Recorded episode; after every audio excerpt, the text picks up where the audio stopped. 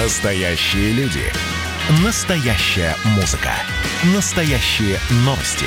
Радио «Комсомольская правда». Радио про настоящее. Трагедия на перевале Дятлова. Свидетельства и документы. Писатель Николай Андреев исследовал 64 версии загадочной гибели туристов в 1959 году. Читает Алексей Богдасаров. Глава 115. Высоцкий верил в летающие тарелки. Тему НЛО можно открыто обсуждать в наше время, а тогда об НЛО не могли и помыслить. В Советском Союзе эта тема была под запретом. На Западе она не сходила со страниц газет – Сообщить о любом случае появления летающей тарелки – верное средство привлечь внимание читателей. Впервые зафиксировал НЛО в 1947 году американский летчик Кеннет Арнольд. Он же дал им и название – УФО – Петрозаводский феномен. История наблюдения НЛО УФО огромная – не будем в нее углубляться. Приведу лишь пример из советской истории. В сентябре 1977 года жители Петрозаводска наблюдали необычный шар, зависший над Онежским озером. Он имел золотистый цвет. Иногда шар испускал в разные стороны лучи. Якобы от лучей остались ровные отверстия в оконных стеклах – Современный автор пишет. Об этом явлении писали все газеты СССР. Один из горожан сумел снять НЛО на видеокамеру. Этот сюжет многократно показывали по различным телевизионным каналам. Автор ошибается. Ни одного кадра с НЛО на тогдашнем советском телевидении не появилось. Цензура бы не позволила – да и видеокамер у советских граждан не было. И не писали все газеты о загадочном явлении. Тема была под запретом. Краткую заметку о шаре над Онежским озером поместила только одна газета «Социалистическая индустрия». 23 сентября 1977 года в ней появилась публикация под заголовком неопознанное явление природы. Помню, как рвали из рук тот номер газеты. Приведу текст заметки полностью. Жители Петрозаводска явились свидетелями необычного явления природы. 20 сентября около 4 часов утра на темном небосклоне вдруг ярко вспыхнула огромная звезда, импульсивно посылавшая на Землю снопы света – эта звезда медленно двигалась к Петрозаводску и, распластавшись над ним в виде медузы, повисла, осыпая город множеством тончайших лучевых струй, которые производили впечатление проливного дождя. Через короткое время лучевое свечение окончилось. Медуза обернулась ярким полукругом и возобновила движение в сторону Онежского озера, горизонт которого окутывали серые облака – в этой пелене потом образовалась полукруглая промоина ярко-красного цвета к середине и белая по бокам. Это явление, по свидетельству очевидцев, продолжалось 10-12 минут. Директор Петрозаводской гидрометеорологической обсерватории Громов сказал корреспонденту ТАСС, что аналогов в природе работники метеослужбы Карелии ранее не наблюдали – чем вызвано это явление, какова его природа, остается загадкой, ибо никаких резких отклонений в атмосфере не только за минувшие сутки, но и на подходе к ним не зарегистрировано постами наблюдения за погодой. Нам также известно, подчеркнул Громов, что никаких технических экспериментов в наших краях в данное время не проводилось. Однако отнести все к разряду миражей тоже нельзя, потому что у этого необычного явления есть много очевидцев, показания которых во многом идентичны, хотя наблюдать за редким явлением, не оставившим о себе вещественных доказательств, им довелось из разных мест города. Необычно, что заметка о звезде Медузе сопровождалась комментарием ученого. В советское время публикации об НЛО появлялись, но только в двух газетах «Труд» и «Социалистическая индустрия». Редко, приблизительно раз в два года, но проскакивали. И неизменно приковывали внимание не только читателей этих изданий, но и без преувеличения всю страну. Настолько тема НЛО была притягательна и волнующая своей тайной. Вот и публикация в социалистической индустрии вызвала ажиотаж. Как раз в то время я оказался в командировке в Петрозаводске. Город был взбудоражен событием. Чуть ли не каждый вел собственное расследование, собирал факты, строил гипотезы, что это могло быть.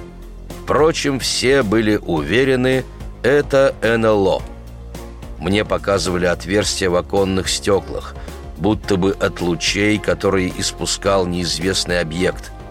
А сколько нашлось свидетелей явления! Скорая помощь как раз в то время ехала по вызову.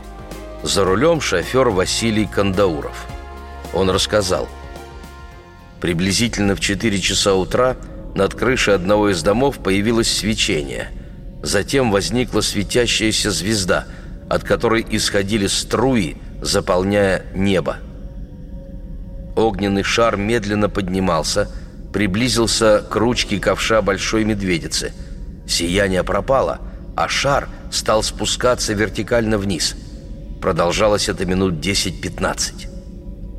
Возникло и разрасталось чувство страха. Шофер в рассказе даже употребил слово «обреченность». Он остановил машину, руки дрожали, он не в состоянии был дальше ехать. Тронулся с места, когда звезда удалилась и свечение погасло. Еще несколько рассказов. Учительница Галина Уварова. Увидела, как что-то промелькнуло. Выскочила на середину проспекта Ленина и увидела около гостиницы «Северная» странный предмет – который при движении не производил шума. Видела я его только сзади. Не могу его описать. Могу только сказать, что он был круглый, то ли голубого, то ли серого цвета. Двигался предмет в сторону Онежского озера. Я испугалась. Дома долго не могла уснуть. Геннадий Ерофеев, очевидец, утверждал, что видел непонятный предмет шарообразной формы, который завис над гостиницей «Северная». Шар издавал гул и мерцал.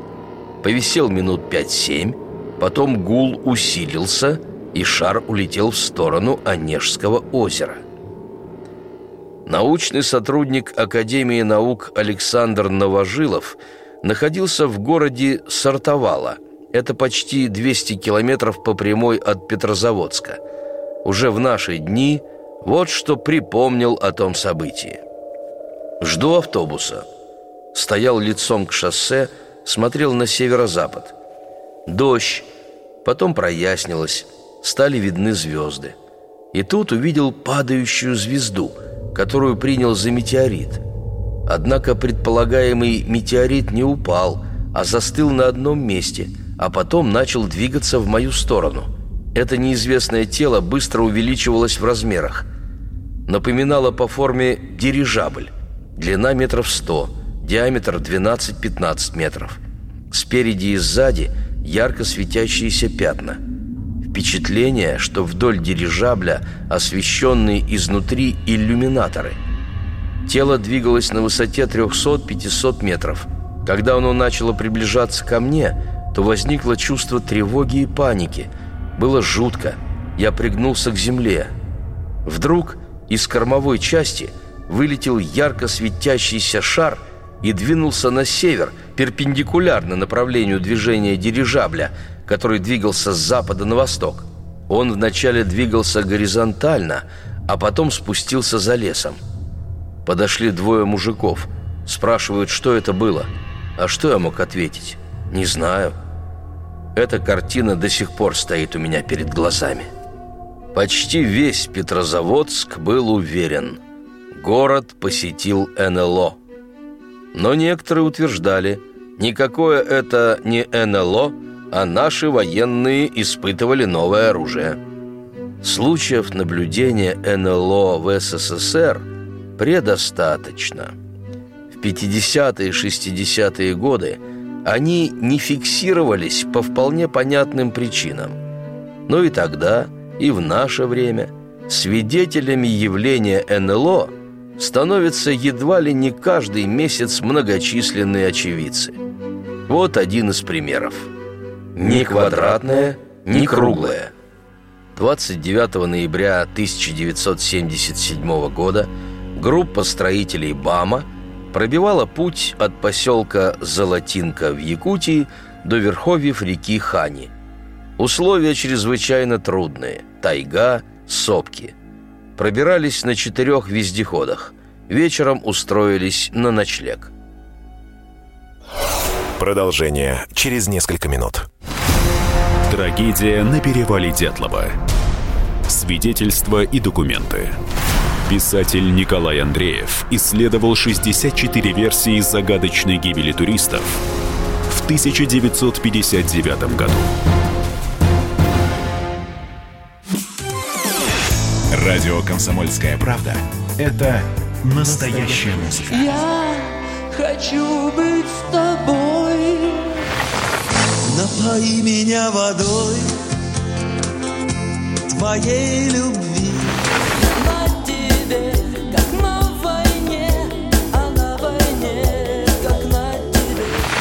Настоящие эмоции. Это то, о чем я, в принципе, мечтал всю свою сознательную жизнь. И настоящие люди. Мы ведь не просто вот придумали и пошли на полюс. Мы к этой цели своей, ну, лет 10 готовились, шли. Радио «Комсомольская правда». Живи настоящим. Трагедия на перевале Дятлова. Свидетельства и документы. Писатель Николай Андреев исследовал 64 версии загадочной гибели туристов в 1959 году. Читает Алексей Богдасаров. Глава 116. Ни квадратное, ни круглое. 29 ноября 1977 года группа строителей БАМа – пробивала путь от поселка Золотинка в Якутии до верховьев реки Хани. Условия чрезвычайно трудные. Тайга, сопки. Пробирались на четырех вездеходах. Вечером устроились на ночлег. Рассказывает участник экспедиции Виктор Нестеренко. Тогда он был геодезистом. Начальство велело нам пробить дорогу в верховье реки Хани. Был с нами и корреспондент «Комсомольской правды» Сунгоркин – Дорога тяжелая. Мы дней пять по тайге продирались. 29 ноября спустились в ущелье, наткнулись на валуны и долго не могли выбраться по крутым склонам. К ночи выкарабкались кое-как наверх. Зажгли костер. У нас был суп замороженный. Разогрели его, поели. Стоим, курим. Начальник мехколонны выдавал нам по 100 грамм для согрева, но не более. И вот стоим, значит, курим. А мы расположились, такой склон, Голец называется, без деревьев. Ну и смотрим, что-то такие вот фонари, типа прожекторов на небе. И летит прямо на нас махина. Ну, такой размах крыльев, значит, сумасшедший. И не слышно ничего. Ни квадратное, ни круглое. Ничего не видно. Вот эти освещенные как бы фонари или прожекторы, или светящиеся шары. Светящиеся шары – Сразу вспоминаешь о небесном явлении в 1959 году.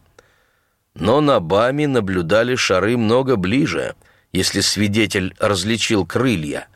Но продолжим слушать геодезиста дальше. Шесть или восемь шаров. Ну, такой размах был сумасшедший. Разлет этих фонарей. Такое, как будто что-то сверхкосмическое. Все притихли – Вот такое ощущение, что сейчас в нас это все влетит. Водитель Коля прожектор свой поворачивает и моргает прожектором, что, мол, здесь люди.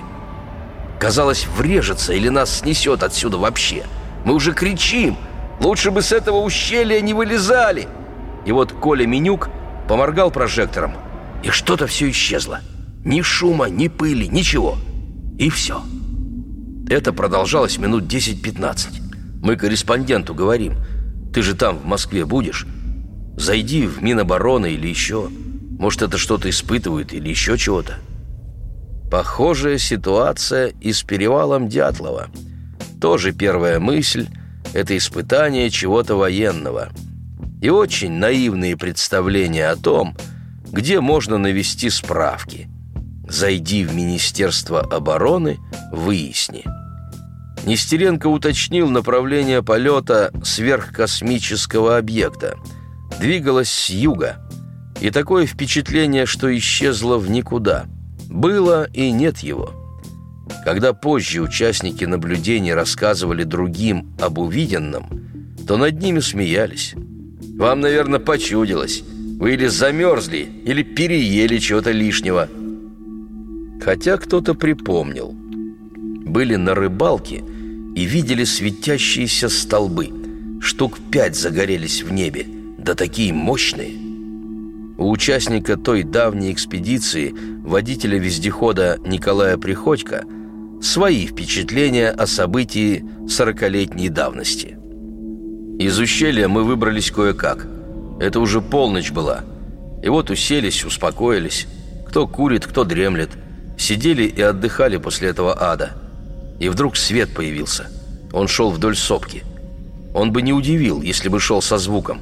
За вертолет бы приняли. А тут только свет. Лучи света. Они до земли не доставали. Но свет был такой яркий, что было ясно. Объект находится близко. И вот оно шло вдоль ущелья. Мы так стояли. Шло, шло и остановилось. Николай Менюк, у него прожектор хороший был, на объект фарами вот так поводил – и он за сопку ушел. У меня в памяти пять светящихся точек, а может и больше. И очень близко был такой свет, яркий, белый такой. Не слепил. Он, может быть, и слепил бы, но он на нас не направлен был. Он вниз был направлен, но до земли не доставал. Поразило, что бесшумно. Фары близко, но шума нет. Это одно. Второе.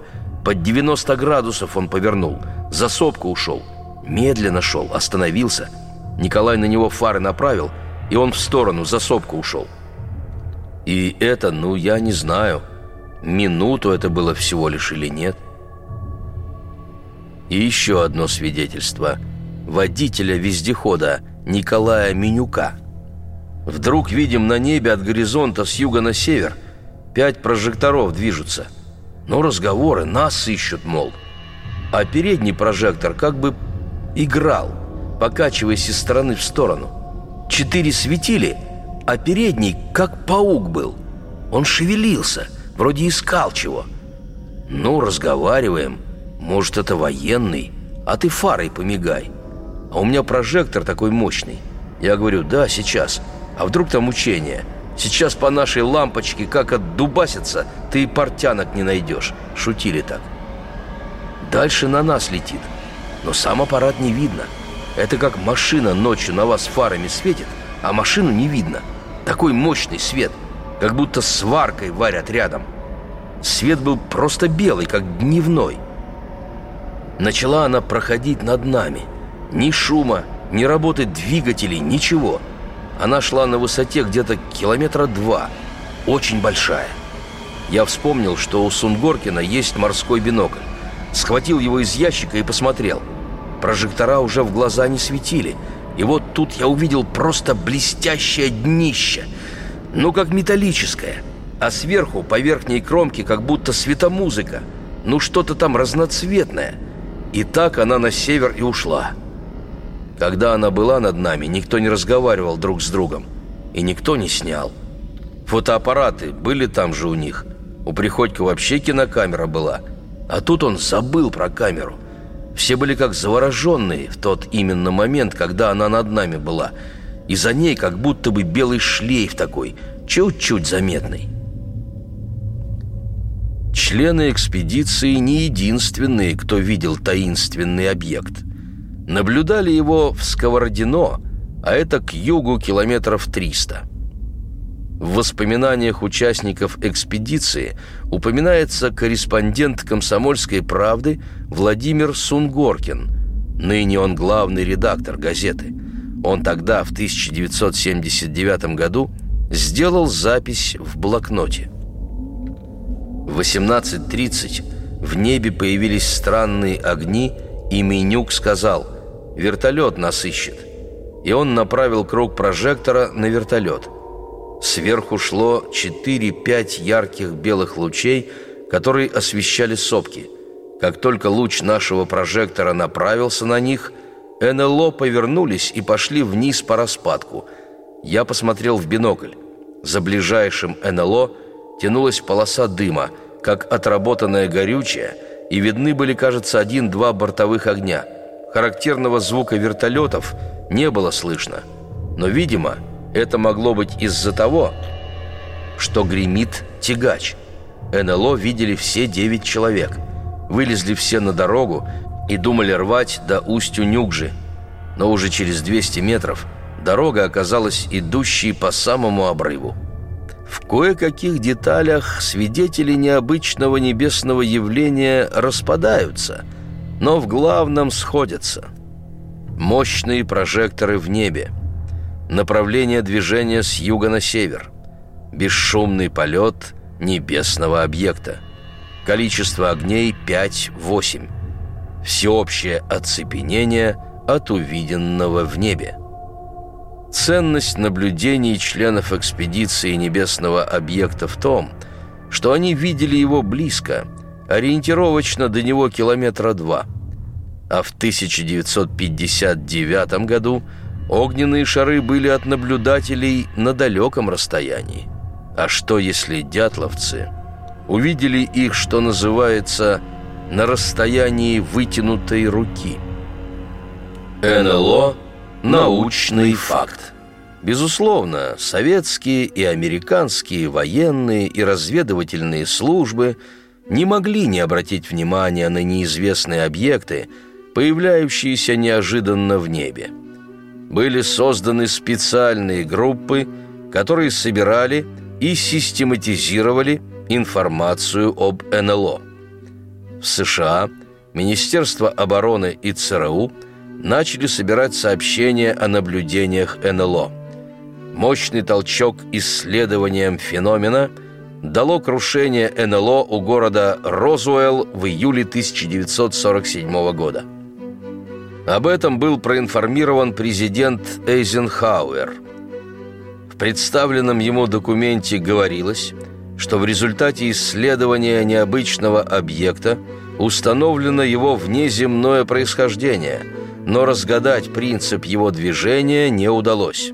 Для обследования привлечен руководитель ракетной программы США Вернер фон Браун. Покупайте книгу Николая Андреева «Тайна перевала Дятлова» во всех книжных магазинах страны или закажите на сайте shop.kp.ru Трагедия на перевале Дятлова. Свидетельства и документы. Писатель Николай Андреев исследовал 64 версии загадочной гибели туристов в 1959 году. Настоящие люди. Настоящая музыка. Настоящие новости. Радио «Комсомольская правда». Радио про настоящее.